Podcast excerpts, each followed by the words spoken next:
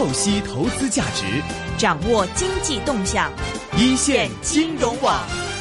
好的，现在我们电话线上呢是已经接通了海燕资本创始人也是基金经理黄志宏 Raven，Raven 你好，Hello Raven，主持人你们好，Raven 首先问一问了，上个礼拜上两个礼拜吧，应该都是比较忙，都在关注业绩期，然后听你也说了，去了很多的这个业绩会，呃，一轮走下来之后，整体你们看听了这么多业绩会，感觉怎么样？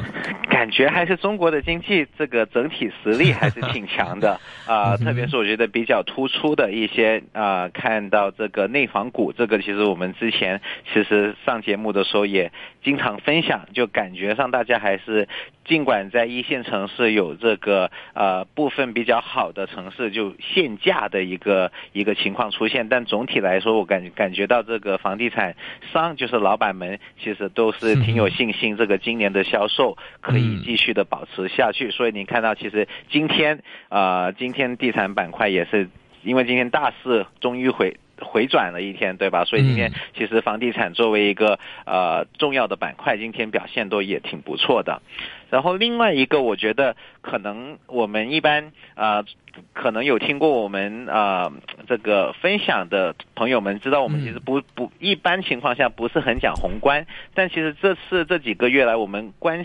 关心的一些企业，其实特别是我们做制造的企业，其实都受着这个人民币一个升值的一个影响。另外一个是一个原材料，无论是钢铁也好，造纸行业也好，啊各种各样的这个啊大宗商品，其实受这个原材料啊价格上涨的压力，其实是一直。直都有，对吧？所以我们觉得这个下来怎么走，其实每个公司都要都有自己的一套方法，所以这个也是我们啊往下几个月会关比较关注的一个，就他们怎么去应对这个这些宏外部的宏观的一些挑战。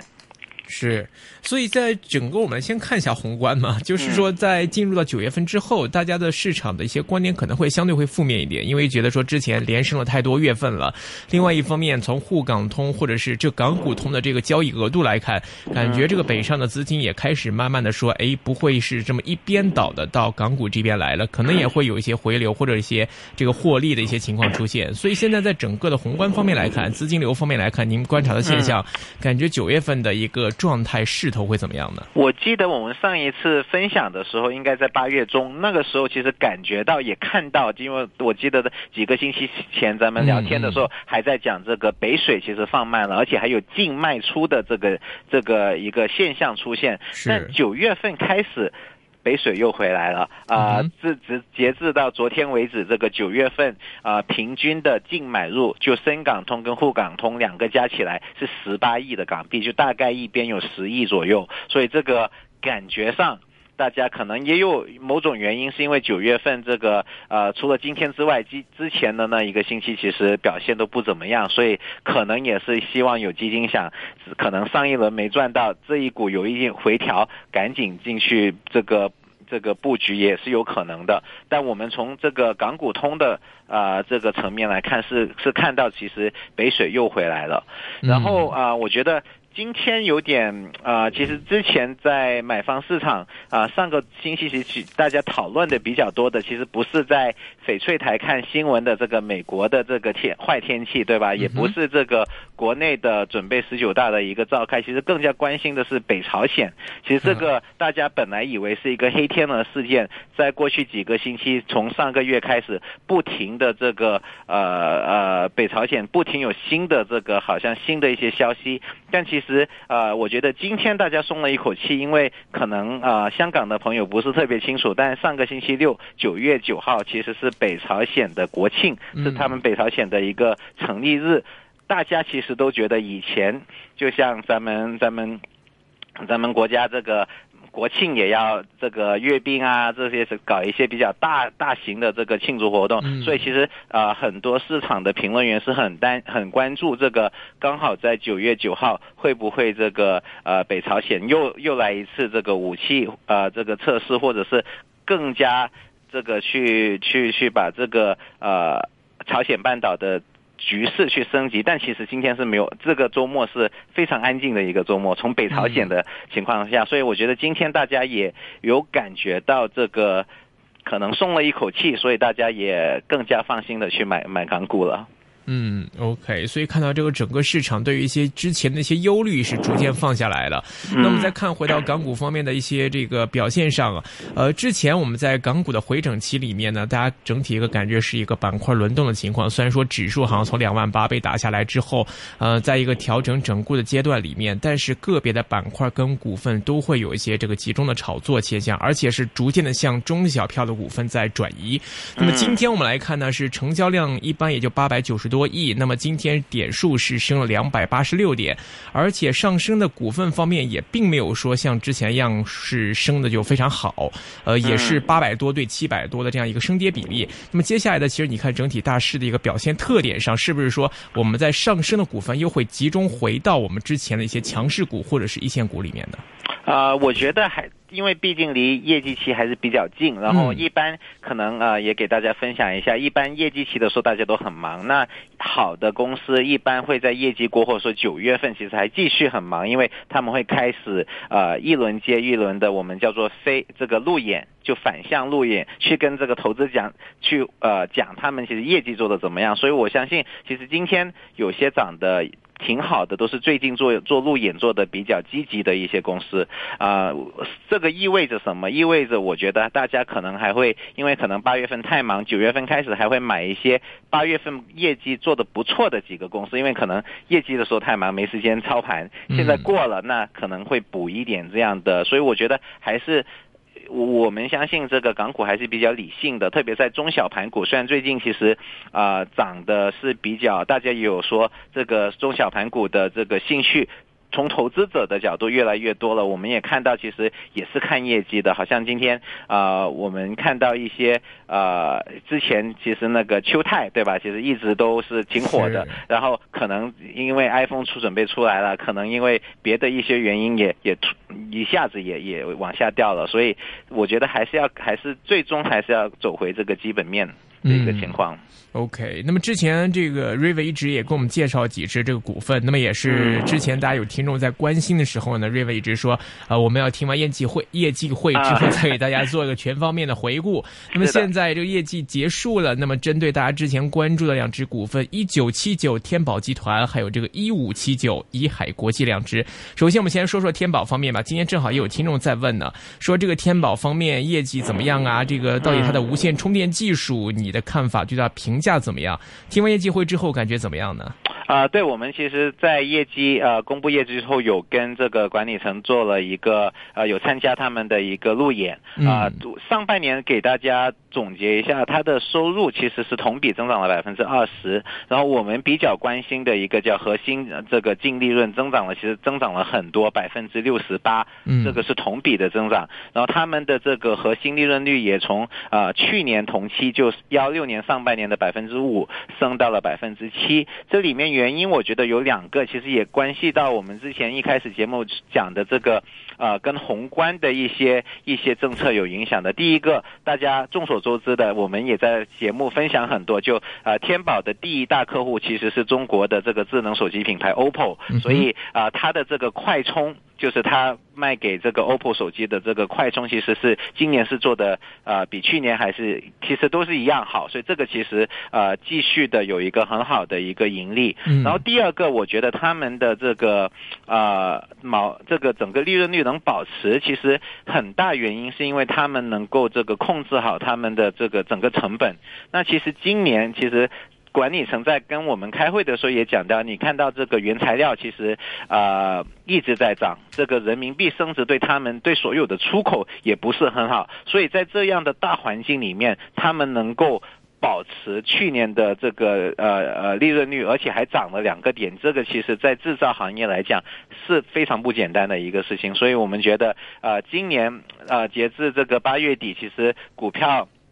从年头。到八月底已经涨了将近百分之七十，我觉得这个也体现了这个它的业绩，因为刚才讲了这个核心利润增长了也百分之六十八，所以这个其实我们觉得还是非常合理的，也觉得现在的价位其实也不贵，在十一倍的这个这个市盈率左右，我们觉得还是呃还是挺便宜的。然后管理层在呃下来，我觉得管理层给了我们一些。觉得值得关注的几个东西，之前也有讲过。第一个就是啊。我们看到很多，因为要继续的保持这个生产一、个控制成本，所以他们啊、在十月份开始，之前已经讲过，去了匈牙利啊、匈牙利去做了一个厂。那这个厂其实是主要的这个目标客户是天宝第二大的一个客户，叫做博士。那的啊、英文名字叫 Bosch，他们其实主要做的是这个啊电器类的产品，其实跟德国的西门子其实都是一样非常出名的。然后他们其实，在匈牙利有一个非常大的厂，天宝其实到匈牙利是设厂，就是为了更加接近他们的客户。所以这个的话啊、下个月十月份就开始这个呃呃运营了呃运营了，所以我们也觉得这个管理层因为比较保守，就是说他们会慢慢的去增加生产线，但。主他们的主要目标还是希望这个匈牙利的厂能够得能够呃达到这个总产能的百分之二十，所以这个也是我们会。下来一段时间会关注的，啊、下次有机会见管理层时嗯层的时候，也会问一下，哎，匈牙利的这个厂做的怎么样？然后这个各方面的利润率啊，各方面的包括这个产能的一个建设，还有一个扩展、扩展、扩产是怎么样的一个进度？所以这个是一个。然后第二个，他们其实呃下来的目标，因为刚才讲到的上半年的收入百分之二十，他们对下半年其实也是挺有信心的，觉得这个是可以保持的。然后利润率的增长，利润的增长也会比收入的增长要高啊、我们所以总的来说，我们都觉得还是比较正面的。我们也呃继续持有这个股票。嗯，那你们对于它的这个成长预期怎么样？啊、我觉得呃，我们觉得它增长百分之二十是问题不大，因为毕竟啊、我们看到最大的三个客户啊，O、刚才讲的 OPPO，第二个是博士，第三个其实叫 Black and Decker，也是美国一个这个很多就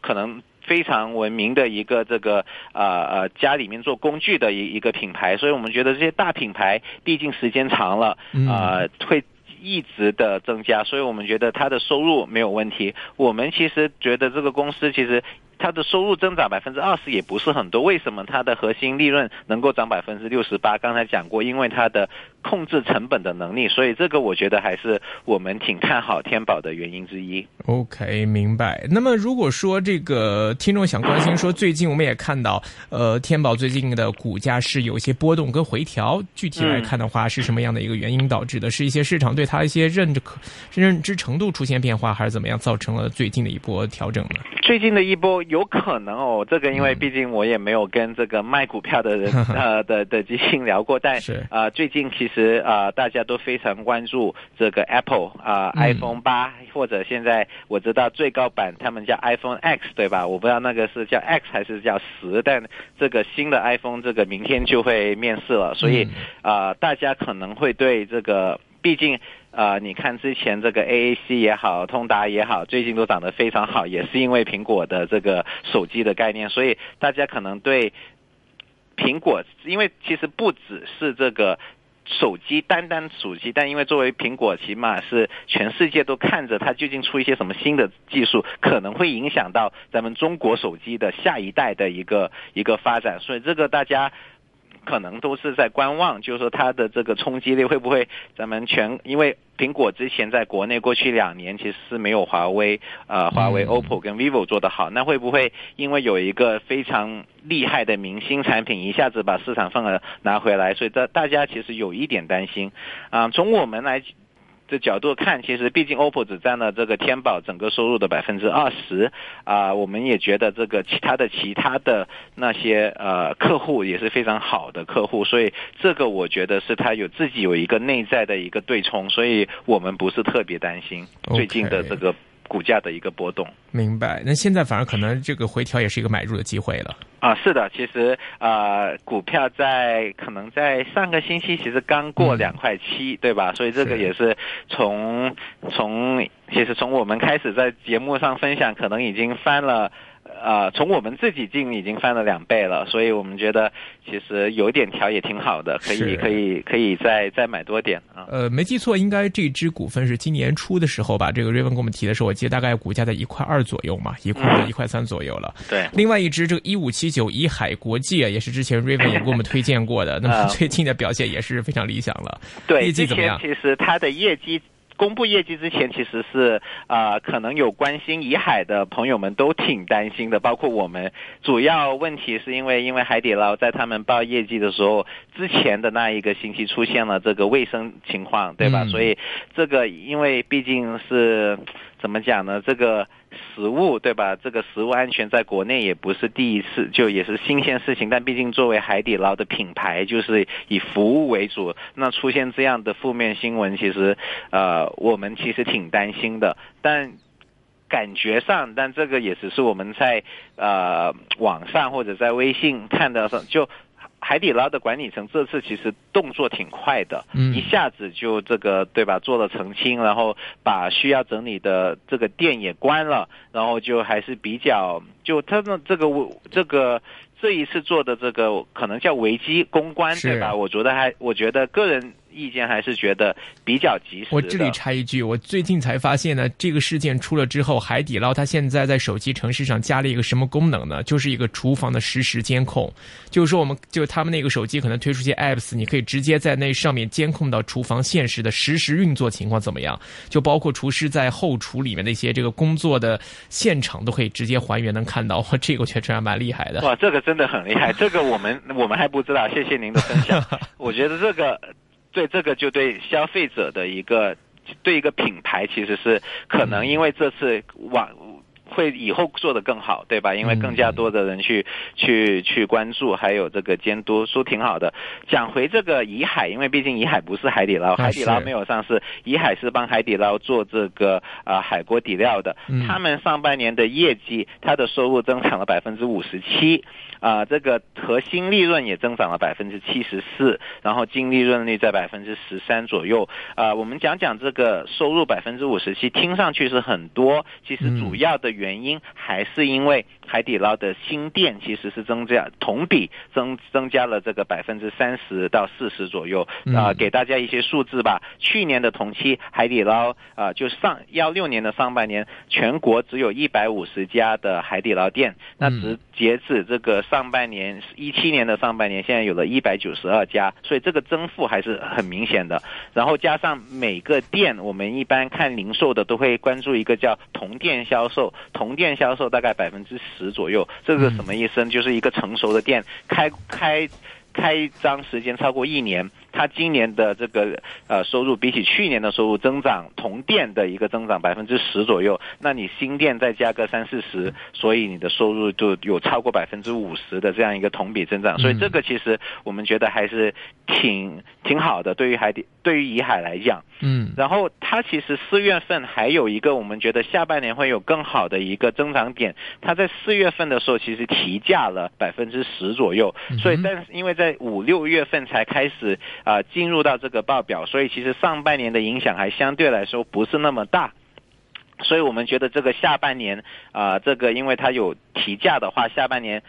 摆在那里就有百分之十的增长，所以这个我们觉得也是啊，毕竟你提价的话，你的基本上海底那个啊、火锅这个底料还是同同个价格的嘛，所以这个会对它的呃利这个毛利也好，这个净利润率也好，都会有一个很好的一个提升。OK，明白。呃，另外我们来看一下这个听众问题啊，有听众想问这个 Raven 的关于这个一一二六德林啊，不知道你们有研究啊？对它的中期业绩看法怎么样？你认为合理的市盈率会有多少呢？啊、我觉得德德林国际可能我们以前应该几个月前可能在节目分享过，它是做这个，呃，它是一个小盘股，目前其实没有这个呃港币的市值只有二十亿，然后它是其实没有这个卖方的覆盖，什么意思？就是说，其实因为毕竟是一个小公司，没有这个券商去主动去覆盖它，所以其实懂各个公司的人不是很多，但他们其实一直以来都是这个。